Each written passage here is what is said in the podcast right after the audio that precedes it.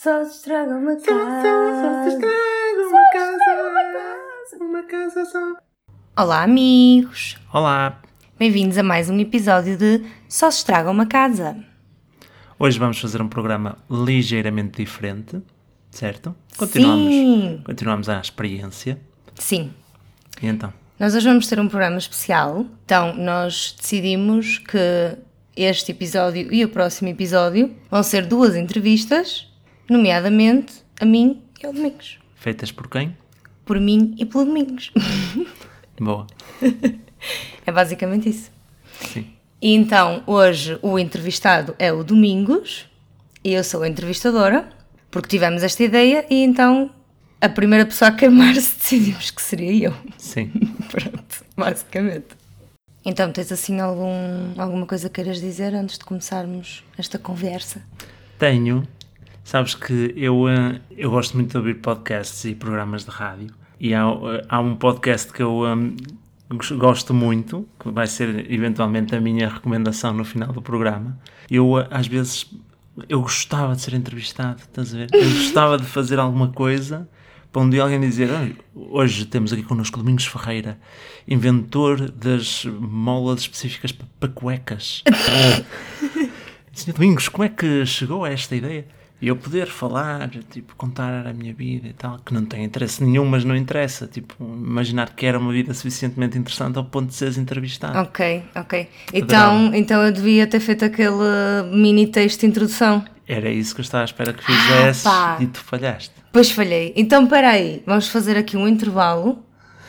e tu vais-me dar 5 minutos e eu vou escrever esse texto. Está bem. Ok. Até já. Então, estamos de volta. Voltámos, foram literalmente 5 minutos. Foram literalmente 5 minutos. E então vais começar agora? Vou Vai começar. Isto Começa. agora é, aqui é que entrava a musiquinha. Então, Domingos Ferreira, um grande homem e um homem grande. A família descreve-o como um homem íntegro e inteligente. Os amigos apontam a sua alegria e dedicação, e a sua noiva diz que o melhor dele é o seu bom coração e o seu rabo. Começou a sua vida académica na eletrónica, mas acabou por fazer commit na engenharia informática. Master de Oracle, começou no Forms e agora vai fazendo uns cursos em Java.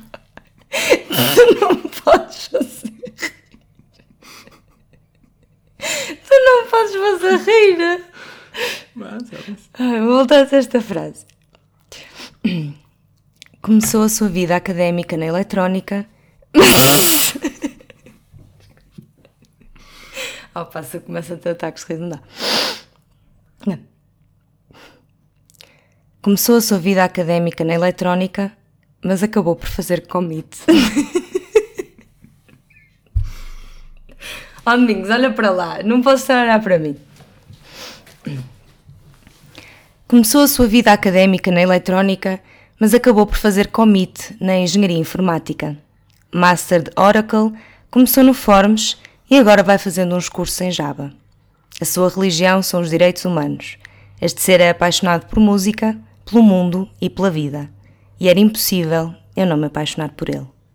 Domingos Ferreira. Ah? Muito obrigado pelas palavras. Ah, Eh, foram assim, ditas de coração. Nem, nem sei o que dizer. Não digas nada. Então, vamos lá a isto. Nós já fizemos um episódio em que falámos sobre a infância, Sim. portanto, acho que essa parte já, já está bem esclarecida. Sim, já toda a gente percebeu que eu gostei muito do infantário. Que andei. adoraste o patronato, que sofrias da bexiga, coisas afins. E como é que era o Domingos adolescente? O Domingos Adolescente? Olha, eu não sei, sinceramente. Acho que era, era bom moço, sempre foi bom moço. Tipo, queria. hum, Era bom amigo, queria fazer amigos, era. Tipo. Era um rapaz tranquilo, sem grandes eh, chatices. E eu, eu acho, por exemplo, olha- olhando agora, eu acho engraçado que acho que fui mais fui capaz de tomar decisões que eram importantes com uma leveza que se calhar se eu tivesse que decidir essas coisas hoje ia, ia me sentir mais com mais medo de falhar, de fazer a escolha errada, estás a ver? Um, lá está, por exemplo, no, no final do nono ano, o pessoal escolhe os cursos, não é? Que quer continuar. E eu quis ir para a informática e aquilo era claro para mim, por muito que da minha turma toda a turma seguisse junta, à exceção de mim e mais dois ou três, mas para mim era, era, era claro que eu queria ir para o curso de informática e, e foi fácil. Eh, E eu era, acho que era muito assim, tinha ideias claras, queria e aí pronto, e fazia e continuava. Mas tu já foste com o objetivo de já tinhas alguma carreira em mente? Ou tu foste simplesmente porque já gostavas muito de informática e então, ou seja, foi uma decisão a curto prazo ou já a médio e longo prazo? Eu acho que foi um mix. Acho que foi o. hum, eu, acho que, nó- que nós na, na escola ainda não tínhamos essa coisa de o que eu decido ao nono ano pode afetar ou não o que vai ser a minha vida profissional. Nós não queremos saber. não é? Queremos saber da nossa vida até ao próximo fim de semana. Mas foi na verdade um mix porque eu gostava de computadores mais do que o simples jogar. Eu na verdade nunca até nunca fui muito de, de jogos e joguinhos. Gosto de jogar o FM. O- Os jogos que gosto de jogar agora eram os mesmos jogos que eu gostei de jogar a minha vida toda. É Football Manager, Pokémon. Mas, mas organizaste uma LAN party na escola. Pronto, mas isso fazia parte. Mas eu gostava de, de, de computadores, gostava de. Quantas vezes o, o computador lá de casa foi para, para reparar porque o Domingos abria aquilo e punha-se a inventar lá no meio. E pronto, e então foi, foi para mim óbvio. E não foi tanto a pensar, vai, vou por aqui porque pelo futuro. Não, foi. bem, é um curso de informática, top, gosto, vou. Ok. Mas então, por exemplo, tu quando, tu- quando nós fizemos o episódio sobre a infância, tu disseste que eras um bocado o palhaço da turma. Isso mudou quando tu ficaste adolescente? Não, não, continuou, continuou sempre. Continuou sempre. O- outra faceta do Domingos Adolescente sempre foi, eh, tinha, tinha muito boas notas, mas era, lá está, era, era por um lado preguiçoso, por outro hum, palhaço, eh, e não fazia sempre os trabalhos de casa, e não era o mais estudioso, e era tudo de cabeça. E os professores avisavam sempre, olha que não sei o quê, para já dá, mas mais tarde não vai dar. E houve uma altura que deixou de dar. Mas, mas era, era assim. E o palhacinho foi sempre, foi sempre tipo um, de, um bocado armado em, em rei de alguma coisa e sempre, sempre com respostas. Mas acho que no fundo era- também era um, um, um palhacinho eh, educado, percebes? Acho que há aquele barómetro que são as professoras de português. Ok. E as professoras de português gostavam todas de mim, porque eu fazia sempre piadas com alguma coisa mesmo ao longo das aulas, mas de alguma forma eram cabiam ali, eram piadas que faziam algum sentido.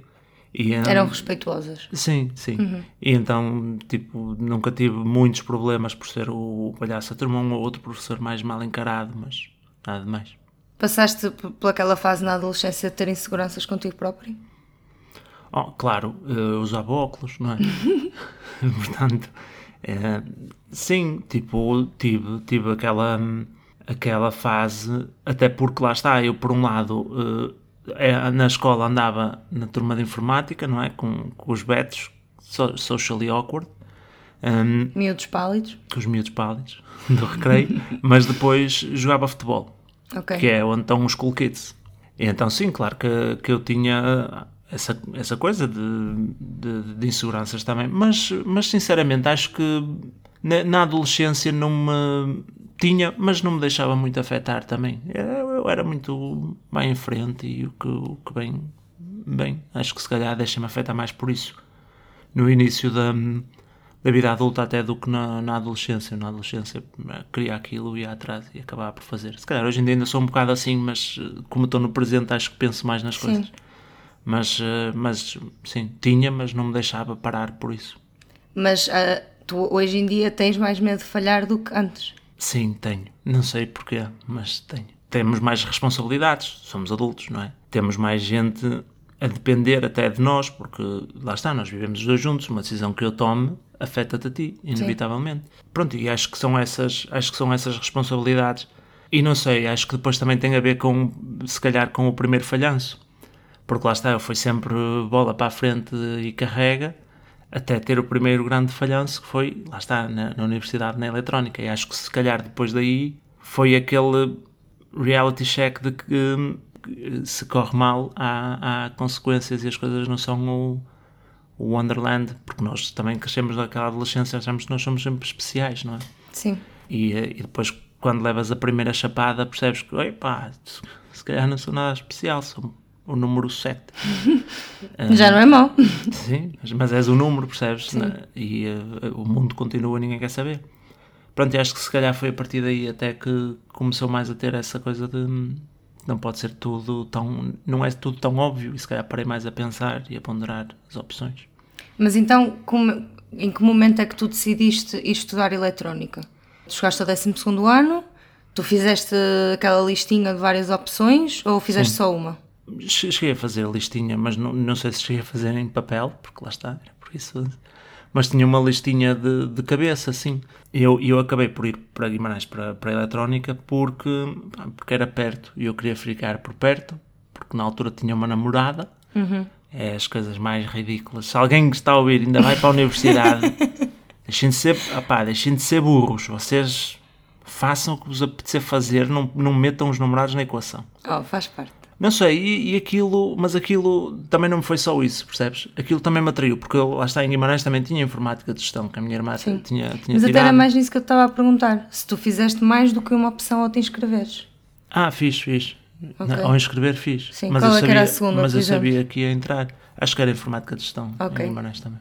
Um, e depois devia ser engenharia informática em, em Braga. Ou seja, era só não teres ficado na tua primeira opção que a tua vida tinha sido muito diferente. Sim, eu acho que da minha lista, um, a, a- a- pior, a única má escolha foi mesmo a, a primeira. Opá, yeah, nunca tinha pensado nisso assim, mas, Yeah. mas sim, sim. Mas eu na altura também, também queria experimentar. Eu acho que se, se calhar o erro até nem foi ir para eletrónica. Foi não ter saído quando percebi que aquilo não era para mim. Quando é que tu percebeste isso? Epá, eu, na verdade, eu percebi ao final do primeiro ano logo. Ok. Eu, logo no, no primeiro ano eu percebi, não, isto não, não está a ser, lá está, como foi até, como foi até ali, percebes? De, eu não digo de, de não precisares estudar e passar, digo de ser agradável, ser fixe. Porque, por exemplo, eu, eu digo, eu não estudava, mas eu, eu vinha de um, de um curso tecnológico, em que eu tinha português, matemática, essas tretas todas, mas tinha disciplinas de informática.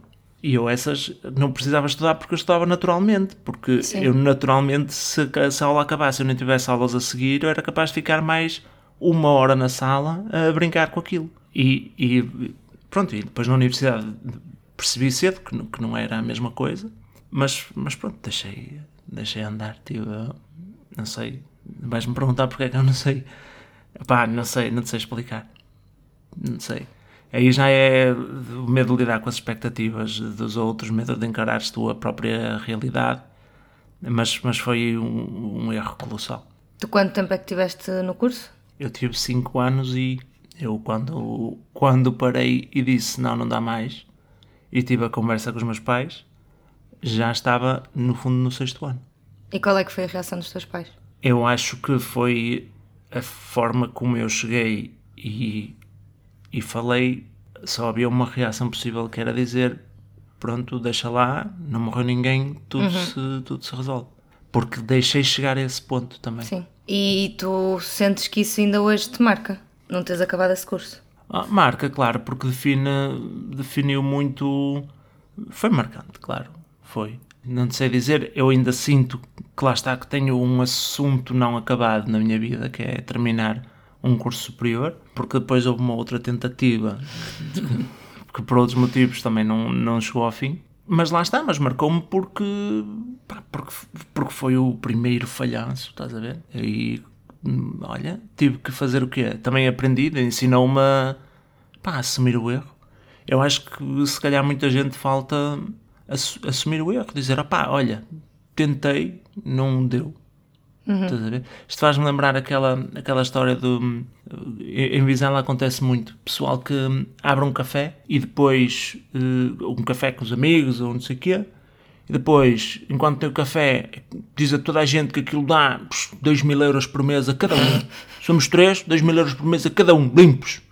E depois, passado um ano e meio, fecham o café. Aí fechaste o café, aquilo dá dinheiro. Ah, sim, vou ir a outras cenas. É gente que nunca falha, estás a perceber? Sim. Não, não tem mal nenhum tu pegares, arriscares e dizer: olha, pá, tentei, não deu, não, não, não estava a dar, ou para o trabalho que era não, não chegava, ou não quero este tipo de vida. Tipo, é válido, percebes?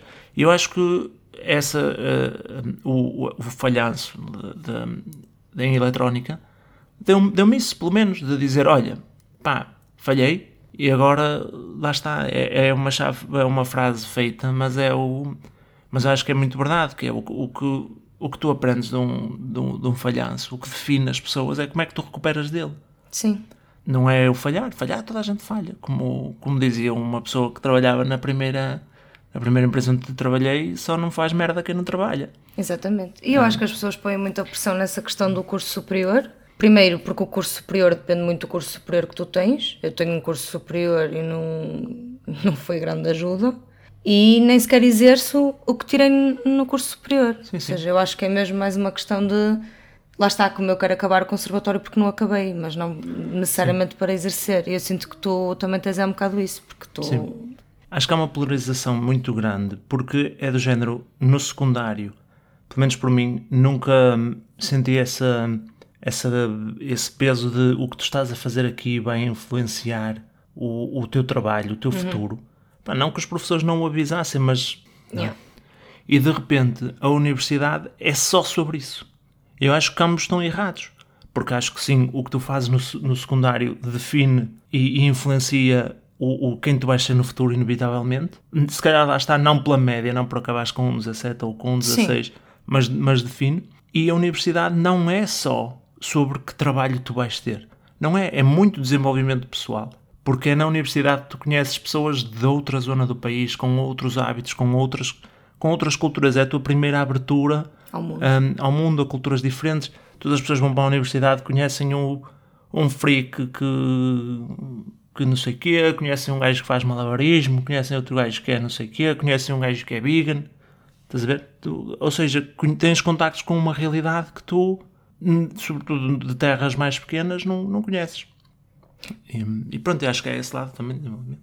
Mas, mas então, o que é que a universidade te trouxe de positivo que te faria não voltar atrás e não ir para aquele curso? Como assim? Não me explicar. Ou seja, tu certamente tiraste coisas muito positivas dessa experiência. Sim. Talvez até ao ponto de, se pudesses voltar atrás no tempo, ias na mesma. Ah, ok. Eu, eu não sei se voltasse atrás, ia na mesma. Ok. Não sei, porque lá está ainda assim foi um falhanço redundante, mas, mas é claro, lá está, houve esse desenvolvimento pessoal. Eu senti isso que estou a falar. Foi a primeira vez que conheci pessoal de Lisboa, de Leiria, de não sei o quê, pessoal que, que tinha bandas e que. Estás a perceber? Fiz amigos. Uhum. Um, e, e, e, passei, e passei experiências, apesar de lá estar até nem ter sido uma vida académica muito recheada, porque eu morava na casa dos meus pais na mesma, e de manhã vinha à noite. Uh, ainda assim, deu-me isso. E, e, depois tem o outro lado, que é mesmo na, na, na exigência de, de, estar num sítio onde sinto que não me é natural, olha, aprendi com isso também. E depois, tu saíste do curso, ou seja, tiveste uma experiência negativa como aluno e o teu passo a seguir foi dar aulas. Foi durante ainda. Foi durante ainda. Foi durante ainda. Porque houve ali uma. Eu, quando percebi que aquilo estava um bocado a descambar, também não queria. Eu, eu parti a bolsa, porque o primeiro ano ainda estava. A minha irmã também estava a estudar. Depois ela saiu, e como já só estava eu, já não, já não tinha direito à bolsa. E eu senti que aquilo estava a, a descambar. Por outro lado, não queria que houvesse esse peso uh, financeiro nos meus pais, então tentei uh, trabalhar para pelo menos ganhar para mim e quando dava para pagar as propinas. E primeiro trabalhei no, no bar na universidade. Sim. No, na, na altura em que não tinha aulas. Fizeste de... muitos galões. Muitos galões, servi muito. E croissants prensados. E meias de leite duplas. e depois ainda tive a fazer entregas de flores para uma, flor, para uma florista. Quando ela tinha entregas, ligava-me, pegava no carro e ia buscar as flores e entregar. E depois surgiu, porque eu depois, entretanto, fiz o, o CAP, não é? O curso de formador. E como eu tinha tirado uh, um curso tecnológico de informática, estava habilitado a dar, um, a dar cursos na altura das novas oportunidades aos velhinhos, para eles aprenderem mexer nos computadores. um, e depois dei mais alguns cursos a turmas CF e etc. E foi fixe, pagava bem. Uhum. E foi fixe. Esse depois também foi o outro lado que lá está. Aquilo já, na universidade já estava a correr mal e eu depois acabei por, por roubar tempo que, que, que, que podia ter sido importante para No entanto, Mas foste investindo na tua carreira. Sim, mas- e ali a questão nunca seria tempo, percebes? A questão ali era, eu estava a tentar evitar ver o problema que era isto nunca vai dar. Eu mesmo, mesmo que eu terminasse o curso, eu, na melhor das hipóteses, ia trabalhar como programador na mesma, porque não ia fazer mais nada com aquilo. Sim. Um, então era, pá, é, é como, é como alugar um Ferrari para fazer mudanças, estás a ver? Não, não é a ferramenta certa para... Sim. E como é que era o Domingos professor? O Domingos Professor. Olha, o Domingos Professor era, hum, sei lá, eu, eu, eu tentava ser, eu era muito informal, ok? Porque eh, aquilo que me ensinaram foi precisamente que há uma diferença entre formação, hum, entre a formação e o ensino, no sentido em que o ensino é formal, tem, é rígido, tem a estrutura que nós todos passamos na escola, e a formação não os tem. A formação, na formação, no fundo, vale tudo para que a aprendizagem eh, aconteça. Então tens muito mais ferramentas. Logo, era muito mais adaptável a quem é a tua audiência. Então, com o pessoal mais velho, era, eu era um contorcionista, não é? Porque estavas a tentar dar um módulo de Excel e já tens pessoas que acompanham e já estão a cumprir a aula e tens o- os velhinhos que ainda que já não sabem outra vez o que é abrir uma pasta. Mas o que é isso, uma pasta? Então tens, que- tens que ser muito generoso e kind, não é? Bondoso e, hum, e, faz- e compreender que, eh, eh, opá, se- ne- ali, naquele contexto, tens que compreender que até há mais do que a aprendizagem técnica, lá está. Há um desenvolvimento pessoal. Há pessoas que viveram toda uma vida numa aldeia, ah, a trabalhar numa fábrica ou até ah, a viver da, da agricultura e que aos 70 ou 80 anos, como tive pessoas com mais de 80 anos, ah, decidiram que ao final do dia, em vez de irem ver televisão, se iam inscrever num curso de informática para ver o que é isso dos computadores. E que não têm computador em casa para treinar. Percebes? Sim. Opá, se o teu curso diz que eles devem aprender Word, Excel e internet, e-mail e não sei o quê, mas eles tiverem só uma primeira experiência eh, não traumatizante e agradável com um computador, para perceberem o que é que os filhos e os netos fazem com o computador, mesmo que eles não voltem a utilizar um computador, pá, já, já, já ganhaste. Depois, no- nos, nos cursos no CEF, já eram turmas de miúdos que saíram do ensino normal, digamos assim, e estavam a fazer um curso profissionalizante que equivalia ao nono ano. Pronto, e aí já foi mais, já foi mais a sério, porque lá está, o, o nível de exigência, apesar de tudo, já não podes simplesmente dizer, oh, só quero que tenham uma boa experiência, não é? Porque estás-lhes a dar uma qualificação. E já foi diferente porque lá está, eu a minha primeira aula dei com 21, eh, 22 ou 23 anos e o meu aluno mais velho tinha 21. Pois. E então, e o mais novo tinha para aí 15, 14 ou 15. Então já houve ali um, um, um balançar mais a sério de, de como gerir, de, de como preparar as aulas, como preparar a matéria, como, como fazer os testes, como lidar com o completo desinteresse e pior ainda com, o, com, com a completa inaptidão para estas coisas do, do ensino. Tipo, eu tinha alunos que genuinamente eles não sabiam o que era fazer um teste. No sentido de que pá, tu, tu sabes o que é um teste. Tu, se fores para uma aula que é um teste, vais com um uma sensação diferente se fores para uma aula que não é uma aula. Claro. Mesmo que seja, mesmo sabes que tens uma ficha. Era diferente, É ires para uma diferente, sim. ficha e depois para um teste. Ali, não, teste, eles liam a pergunta e não, não, não conseguiam perceber qual era o objetivo, por muito clara que a pergunta fosse. Então há todo um. Podes estar a tentar ensinar uma coisa eh, com um computador, mas o teu trabalho também é mais do que isso. Também é. Pá, tens que eh, ensiná-los quase a interpretar as coisas e, e o mundo que rodeia, no fundo. Sim. Tu gostavas de voltar a dar aulas no futuro? Gostava, eu acho, eu, eu gostava. Um dos trabalhos que eu acho que gostava muito de ter era um de dar aulas na universidade. Ok. Ou seja, num, num, num nível difer- diferente, mas gostava, gostava de dar aulas. Eu gostava muito de dar aulas. Até porque eu, eu, o meu futuro tem que passar, eventualmente, a médio ou longo prazo, por ter um trabalho de contacto com as pessoas, porque eu cada vez sinto mais, sinto mais falta, falta disso. Não contacto de necessariamente ter colegas, mas sim contacto de pá, seres responsável por algo com outras pessoas, de teres das pessoas ser- dependerem de ti, de tu teres um papel perante as pessoas. Eu gosto disso e sinto falta disso. Ok. Tu depois de dares formação, tiveste um, um momento na tua vida que eu acho que é muito engraçado, que foi fazer o Interrail Sim, com um amigo teu. sim. Que memórias é que guardas desse, desse momento? Lá está. Foi, hum, foi dos tais momentos de nós decidimos um dia que íamos fazer um Interrail os dois, aí dois anos antes da coisa acontecer. Falávamos disso e toda a gente devia achar, pronto, estão tolos, não deixa estar. Mas eram as tais coisas. E na altura eu tomava uma decisão e aquilo é- ia acontecer. E lá está, e aconteceu. E chegou ao dia, nós comprámos o bilhete, planeámos mais ou menos as recordações. Vou, vou não estar a fugir à pergunta. As minhas recordações maiores são, são, são essas, são de planeamento. Foi, sabemos que vamos para Atenas, depois queremos ir a Istambul e depois queremos ir para Sófia. Mandámos um e-mail para arranjar alojamento em Atenas, porque estávamos a fazer couchsurfing na maior parte dos sítios. E mandámos um e-mail para Sófia porque vimos alguém que estava em Sófia que já tinha estado em Portugal. E depois tínhamos ideia de que queríamos passar nas cidades, mas depois vê-se. Pronto, avião e está a andar. E fomos. E acho que foi a, a minha- as, as minhas maiores recordações têm a ver até com isso, têm a ver com o quão fluido foi. Estás a ver? E tiveste alguma situação caricata? tantas, mas assim de improviso, não sei se me lembro. Olha, lembro-me logo da primeira. Nós, hum, nós. Ah, pá.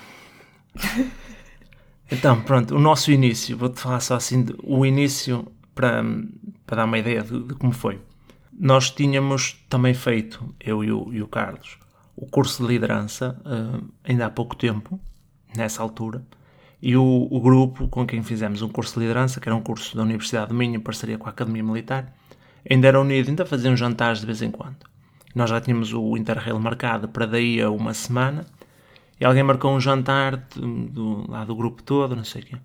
Nós fomos ao jantar, estamos no jantar, e alguém fala, pois vocês então também já têm tudo pronto e não sei o quê, vão a Istambul, passaporte e tudo prontinho, não sei o quê. E nós, Claro, então não tem. Porra, tudo pronto, planeadíssimo.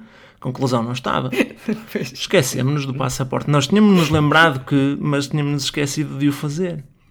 Pronto, conclusão, dia a seguir, a correr para, para a loja do cidadão em Braga, fazer o, o passaporte. Eu disse uma semana, nem era uma semana, porque nós fomos fazer o passaporte e pedimos com urgência e pedimos a opção de o levantar no aeroporto de Lisboa, porque era de onde era o nosso voo. E então, no dia a seguir ou dois dias depois, lá vamos nós para Lisboa para apanhar o avião. Vamos mais cedo porque vamos à, à cena do, do passaporte, buscar o passaporte. Pegamos no passaporte e sentámos-nos à espera. No aeroporto, logo estávamos sentados na porta errada. Quando damos por ela, que já devia estar gente aqui à porta, fomos à procura da porta certa. Pronto, estávamos na porta errada. Apanhámos o avião, chegámos a Atenas, chegámos para aí às 6 da manhã, táxi, tínhamos as instruções lá da rapariga que nos ia acolher, em casa dela, e tal, demos lá com o sítio, andámos à procura, estávamos numa rua, pá, imagina aquilo era o número 67. Nós vimos ó, prédios porreiros, casas fixes, prédios porreiros, casas fixes, pá, e o Carlos diz assim ao fundo da rua, vê assim uma casa azul meia manhosa, e ele diz assim, epá, eu espero que não seja aquela casa. Pronto, adivinha. Era aquela casa. Era aquela casa. Nós parámos à porta a pensar: ui, isto nós estamos. O que é que nós estamos a fazer? Era a primeira vez que estávamos a fazer alguma coisa do género. Nós Sim. literalmente mandámos um e-mail a uma pessoa que nunca vimos em lado nenhum e dissemos: Olha, vamos a Atenas uns dias, podemos dormir em tua casa? E ela: Está bem, pronto. Entretanto, nós parámos à porta, mandámos mensagem: Olha, estamos aqui à porta, mas nem temos certeza se é aqui. Mas naquela ânsia de eu espero que não seja. Pá, a gaja abre a porta, é aqui.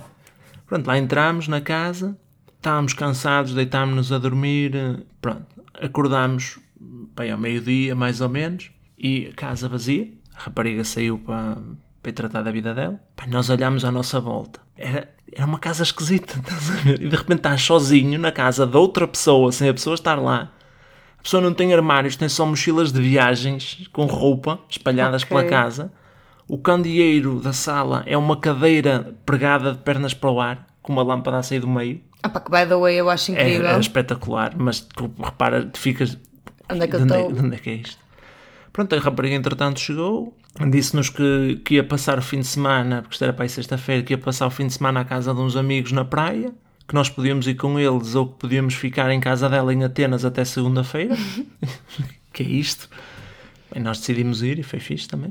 Mas foi assim, foi assim uma cheia de peripécias como esta, cheia de peripécias como esta. Desde isso a ser acordados pelo, pelo pica do comboio, a barrar-nos em alemão ou polaco, ou lá o que é que ele estava a dizer, com five plats, five plats. E... Já um, um, um pronúncio do futuro. Sim, e nós não percebíamos o que é que ele queria. Epá, foi, foi muito engraçado, foi boas recordações. E por falar em viagens, qual é que foi a cidade que tu gostaste mais de conhecer? Istambul é uma, uma cena do outro mundo. Eu gostei muito de Viena também. Uhum. E eu tinha uma, ia com uma expectativa para Budapeste, porque eu tinha lido um livro sobre Budapeste, que se chama Budapeste. E, um, ia com muita expectativa e também cumpriu. É uma cidade muito bonita. Mas, mas a cidade que eu gostei mais foi Viena. Ok. Em que momento da tua vida é que tu percebeste que a ganga não era para ti? Não sei, eu deixei de usar gangue a dada altura, não sei de especificar quando. E sinceramente, acho que nós já namorávamos quando a dada altura falámos da ganga e eu me apercebi, eu já não uso ganga pai, há 20 anos porque de facto não gosto. Portanto, não sei, mas já há muito tempo. E quando é que foi o momento em que tu percebeste pela primeira vez que já eras adulto? Olha, vou-te dar. Foi, lá está, na altura em que, em que, que eu saí do curso eletro, de, de eletrónica, foi já assim um mix mas acho que eu tenho um bom momento que define o, o já sou adulto. Então eu desisti de eletrónica, não é? saí, eu tinha contactos, está através da minha irmã na empresa onde ela estava a trabalhar, e ela sabia que eles estariam a contratar interessados e que o meu perfil poderia encaixar, pronto, e, e deu o meu CV. Uhum. E entretanto eu já estava há alguns meses por a vida no, no sítio, e no final do ano letivo há o, o, um, o enterro da gata, como o final do ano letivo da Universidade do Minho e o, o Anthony comecei a ir com ele ao, um, ao enterro da gata. E eu fui, nós tínhamos o plano, pronto, então vamos de tarde, bebemos uma cervejinha durante a tarde, bebemos o cortejo e depois logo se vê. E nós chegámos a Braga, andámos um bocadinho, fomos de, fomos de comboio, sentámos-nos numa esplanada, pedimos um fino, primeiro fino, e telefona-me, assim é da Glint, era para marcar uma entrevista. se puderes vir a uma entrevista amanhã às não sei quantas da manhã. Eu acho que aí foi um, um é um o turning point. Um, sim, um bom momento de, pois, agora já não já não é a brincar. Qual é que foi o momento mais feliz da tua vida até agora? O momento mais feliz da minha vida, eu acho que foi quando eu te pedi em casamento. Ah, foi. Foi porque lá está, não sei. Eu, eu isto para quem vai pedir em casamento há tanta coisa, tantos planos, tanta tensão isto é um podcast, porque se vocês pudessem ver a minha cara neste momento, eu pareço uma manteiga ao sol. E ter acontecido nós os dois sozinhos, Sim.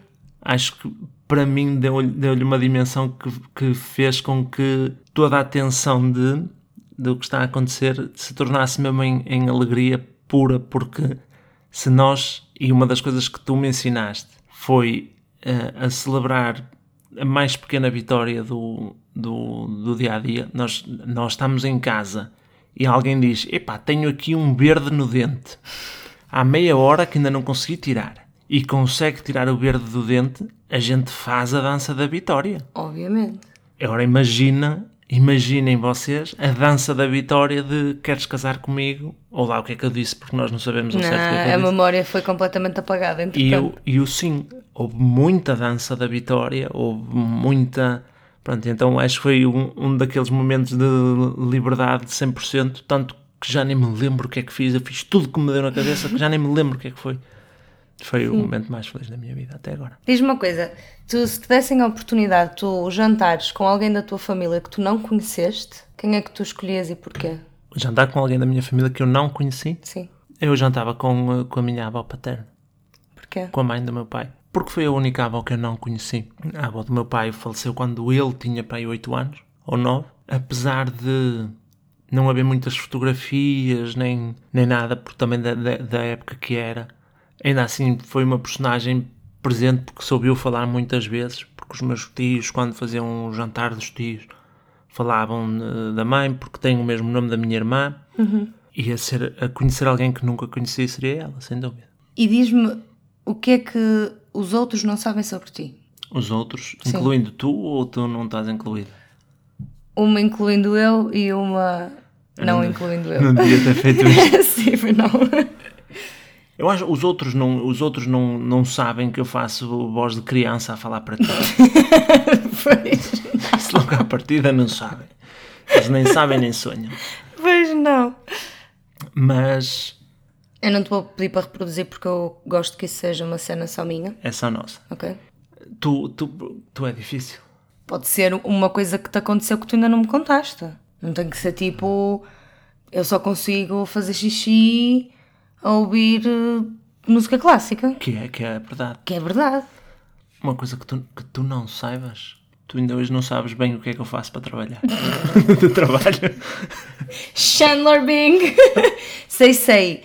Tu trabalhas em Oracle base de dados. Mas não, não percebes o que é que eu faço. Percebo sim, percebo sim. Tu agora imagina, tu estás a trabalhar na tua empresa, ok?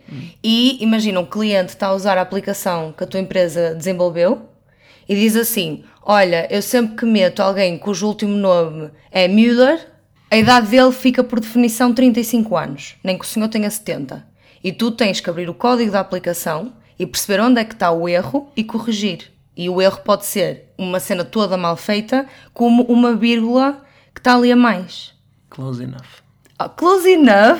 Está tá, tá muito evoluído para aquilo que era. uns Yeah, eu antes atrás. dizia, ele mexe em computadores. Está.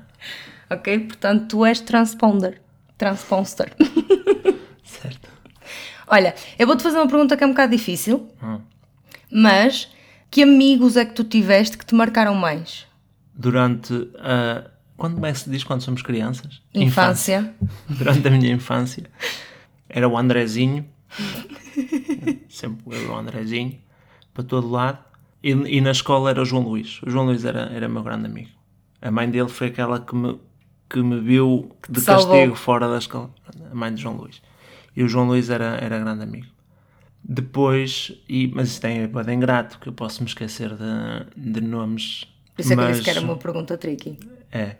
Depois, pá, um, um grande amigo que teve uma influência enorme na minha vida, sem dúvida alguma, foi o Carlos, o Carlos Pinto. Um, Filhão? O filhão.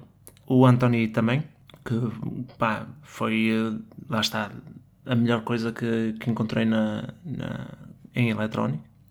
É um grande amigo. Pá, a Laura, porque lá está, está na minha vida há não sei quanto tempo e há tanto e vai ficar porque está lá. Sim. É é uma instituição por si só. E a, e a Inês, Inês Pugê, também foi uma pessoa que me, eh, sei lá, tornou-se, não sei, também, acrescentou, percebes? Trouxe para a minha vida conversas que eu não tinha com, com, com, com mais ninguém. E, eh, e sim, são, acho que são assim, um bom grupo de resumo de pessoas. Estou a pensar nos que tu não disseste. Um funeral a todos os amigos que eu não disse. Esta por acaso é bem injusta, porque eu agora se tu É me dissesse isso eu ia ficar na Mas, mesma. mas, mas atenção, que lá está, não estou a dizer de. De Porque a minha pergunta mais do que quem é que são as pessoas que gostas mais? É no fundo perceber porque tu disseste essas pessoas e eu fui vendo a tua cronologia, Sim, estás a ver? E eu, eu com a cronologia esqueci-me do, do, do primeiro que me lembrei. Ele, o primeira pessoa que me lembrei, depois puxei atrás, que, que foi o Maurício, também durante o, a adolescência, ah, que era lá de Santa Eulália. Ahm, mas, mas isto não tem a ver com não tem mesmo a ver com o tamanho de porque lá está, fui buscar pessoas com quem eu já não falo, eu já não falo com o Andrezinho há anos, com o João Luís há anos, com, com o Maurício há meses. Ahm, sim, é verdade. Sim. Um, mas tem a ver com, com olhando, acho que foram pessoas que pá, tiveram mesmo marcam também pontos, estás a ver? Pontos de abertura de mim ou pontos em que de, de me levarem a sítios novos. Lá está, por exemplo, de- a Inês abriu-me conversas que eu não tinha com outras pessoas, levou-me para sítios novos, no fundo. Assim como, por exemplo, o Carlos e, o, e a Laura me mantêm um, um balanço de, de saber que são casa, estás a perceber? Sim. Por exemplo, o Tony é tipo o Porto Seguro, no, no maior turbilhão da minha vida, estás a ver? É provavelmente a pessoa com quem eu mais falo, Sim. eh, além de ti. E, e lá Sim, está. tu e o Tony todos os dias falam. Sim, e, e repara, se fores ver o meu chat com o Tony e procurares alguma coisa que, que valha a pena ser escrita ou lida, vais ter que ir tão atrás como a última vez que eu falei, lá está, com o Maurício. Estás a ver? Sim. Mas, pá, falamos de futebol, disto, daquilo, telemóveis, não sei o quê, estamos em contacto, estás a ver? Pronto, claro que amigos felizmente tenho muitos e, e, a escolha é difícil, mas estes também marcam assim uma cronologia e, um, e pontos que de facto acho que influenciaram a, a chegada ou a presença deles. Ok. E assim para terminar, o que é que, o que, é que tu trazes em ti que vem da tua família? Tenho o, o carimbo Oliveira Ferreira. Não sei, não sei mesmo. Não sei que tu digas mesmo, olha, isto vem mesmo da minha mãe, vem mesmo do meu pai, da minha irmã. Olha. É mesmo nosso. Sim. Eh, da minha mãe, eu acho que. Lá está. O, toda a família da minha mãe, e a minha mãe inclusive, eu acho que tem um bocado esta coisa de, de quando estamos em grupo, somos engraçados, estás a ver? Fazes a piada, és, estás fixe, mas também de ser hum, dependable, de, das pessoas poderem depender de ti e de tu gostares de ajudar. De alguém dizer, pá, precisava de. Pá, eu faço isso. Estás a ver? Eu levo-te a casa, mas fica a caminho. Fica. São desvio de 30 km, estás a ver? Mas, mas fica, tipo, está-se. Disso também, também tenho do meu pai. Sim. De, de, de, a dificuldade em dizer que não é enorme. E uh, pá, fazes tudo e dizes que sim e vais e fazes. E se te tiverem a lixar, calas-te, na hora calas-te, vais para casa e bufas, estás a ver? E na melhor das hipóteses, não tornas a abrir a porta a essa pessoa. Se bem que se essa pessoa vier, se calhar é capaz de conseguir dar a volta outra vez e tu cais outra vez na mesma esparrela. Mas esse lado, às vezes, de, de, de se alguém se aproveitar de ti, de, de tu te sentires desiludido com a pessoa e isso chegar, estás uhum. a ver? Não precisares de vingança, ficares só, uhum. olha, pá, que pessoa triste. E para ti chega a sentir isso. Isso acho que vou buscar um bocado ao meu pai. Nada vingativo, mas. Uh... Fechar a porta quando tem que ser. Yeah. Ok. E o que é que tu queres ser quando fores grande? O teu marido. Oh! Assim? Você quer dizer uma cena assim? Sem ser para mim? Mas é para ti. É aquilo que, que eu acho que não descobri a dada altura nunca. Eu acho que sempre foi um romântico que acreditou no, no amor verdadeiro. E acho que lá está, tu um melhor emprego podes lutar por ele, um melhor salário podes lutar por ele, etc. Mas o amor não é de lutar. Por muito que nas novelas te digam que se luta pelo amor, não, o amor não é de lutar, é de tomar conta e é de, de aproveitar. Uhum. Fofinho. Acho que está feito. Gostaste de ser entrevistado? Gostei muito. Foi? Foi. Agora ficava aqui mais uma hora e meia. Mas agora desligamos e, continuas. Sim, nós fazemos muitas entrevistas um ao outro, na verdade. Mas vamos fazer as rubricas normais agora? Do claro momento que sim, da claro que sim. Coisa? Não sei, sentiste que ficou alguma coisa por dizer? Tanto. Eu ficava a responder às tuas perguntas para sempre. Temos de fazer uma parte 2 então. Está bem. Ok. Então, vamos para o momento WTF da semana? Sim. What the fuck? Momento what the fuck? What, what the, what, what the fuck? What, the, what the What the fuck? Então, o meu momento what the fuck da semana aconteceu na sexta-feira? Sim? Não, sábado de manhã. Aliás, eu tive dois momentos what the fuck na sábado, mas eu acho que vou escolher o da manhã. Uh, levamos os nossos gatos ao veterinário. Uh, a Aline continua obesa, e o all over, agora não sei porquê, está careca nos braços, então achámos que era hora de os levar ao veterinário outra vez. Nós já tínhamos tentado tratar a obesidade da Aline, mas sem sucesso, então tentamos outro veterinário. E tínhamos cá a Nia e o João, a minha irmã e o meu cunhado, e eles foram connosco ao veterinário de manhã. E é assim, os meus gatos já fizeram uma viagem de avião e correu médio bem, eles ficam em pânico mas a coisa deu-se bem, tirando uns mios e tal, também foram um bocado sedados durante essa viagem, mas eles não lidam bem com andar de carro. Então íamos a caminho do veterinário, e o Domingos e o João à frente, eu ia atrás com a Ali no colo, a minha irmã ia com o Alober no colo, e de repente a minha irmã diz assim: Alguém deu um pum? E eu: Eu não, e eles: Eu não. E ela: Ok, é que está a cheirar um bocado a cocó aqui. E eu: A sério? E ela, mas tu não sentes mesmo? Eu não, e ela, é que o cheiro está cada vez mais intenso. E de repente passa quê? 3 segundos e toda a gente, ih, que fedor! E ela, pois, acho que o Allover fez cocó. Então o Allover cagou-se todo dentro da, do cacifro, eu nunca sei dizer o nome daquilo, da transportadora. E a seguir a Nick começa a sentir assim baba dele no braço dela também. E nisto eu só vejo a Nia levantar a cacifra no ar e a dizer: Ele está a mijar, ele está a mijar, ele está a mijar. E de repente a minha irmã ficou toda mijada, as calças, ainda por cima, no sítio onde poderia ter sido ela a ter o, o, o percalço, não é? Então, numa viagem curta de 20 minutos, o meu gato decidiu cagar e mijar na minha irmã. A minha irmã não tinha outra roupa suplente, depois mais tarde tive que lhe emprestar um, um outfit aqui em casa. E pronto, o gato chegou à veterinária e teve que ir logo para o banho, mas foi um momento muito engraçado. E depois, entretanto, uh, nós estávamos dentro da clínica e eu percebi que a Nia e o João estavam ao sol e eu disse à Nia, olha, não precisam de ficar à minha espera, podem tipo ir dar uma volta ou assim. Ao que a Nia me respondeu, mas eu estou a secar. pronto, e foi assim uma aventura.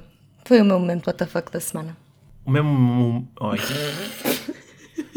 o meu momento WTF da semana, olha, vai ser precisamente um destes casos em que eu saio ao meu pai.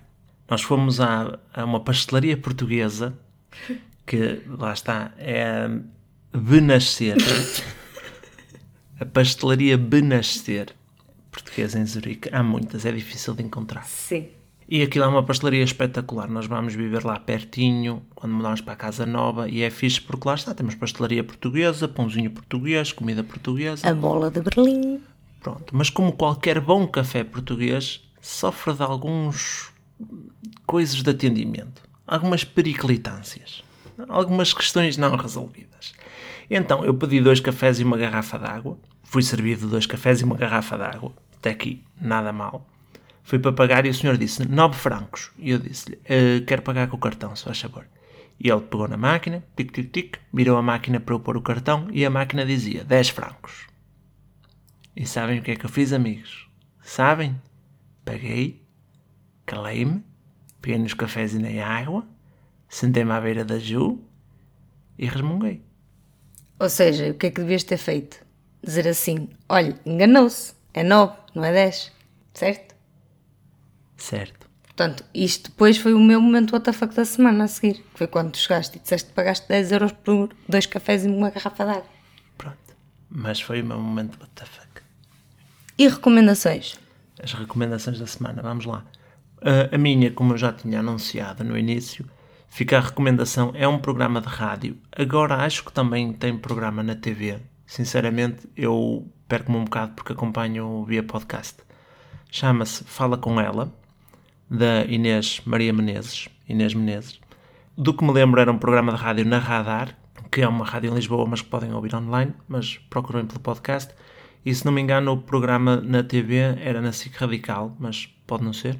Mas pesquisem, falem, fala com ela. É um talk show deste género, ela entrevista convidados. Os convidados são sempre muito interessantes e ela tem uma forma de conduzir as entrevistas e uma voz incríveis. Agora estou-me a sentir um cocó. A tua voz também é muito incrível, Tens uma voz muito sexy. É essa a tua recomendação? É esta a minha recomendação eu vou recomendar um canal do YouTube que serve para dois públicos, mainly, eu acho. Que é, um, pessoas que têm medo de andar de avião. E dois, pessoas que gostam muito de aviação e de aviões e de todo o mundo aeronáutico. Que é o canal Aviões e Músicas, que é de um senhor muito fofo, que é o Lito, Lito Souza, se não estou em erro. É o Lito. Uh, aviões e músicas, aquilo não tem muita música, não. Aquilo acho que ele teve um blog que também era aviões e músicas e ele falava mais sobre músicas, agora é mais sobre aviões. E o Lito, é assim, eu não vou dizer que ele me tirou o medo de andar de avião, porque não. Mas muitas vezes, quando eu estou lá em cima e estou com medo de alguma coisa, eu penso nos 536 vídeos do Lito que eu já vi e ajuda-me a manter a calma, porque ele uh, explica muito bem. Ou seja, eu acho que quando alguém tem algum medo, um bom caminho, não digo para perder o medo, mas para combatê-lo, é perceber. perceber. No caso do avião, perceber a máquina. Ou seja, estou no avião, ah, é turbulência, estou cheio de medo.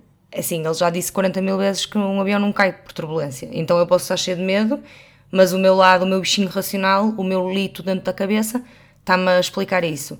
E isto vai desde sons a isto é o som do, das rodas a descer, isto é o som do hidráulico, do piloto a testar o hidráulico, isto é o som disto, isto é o som daquilo, e é muito interessante. E para quem gosta de aviões também é muito interessante porque ele é engenheiro hum, de aviões, portanto ele percebe muito sobre o assunto e ele é muito apaixonado sobre o assunto, ele fala com muita paixão sobre aquilo e depois conta alguns casos pronto, de, de, de desastres.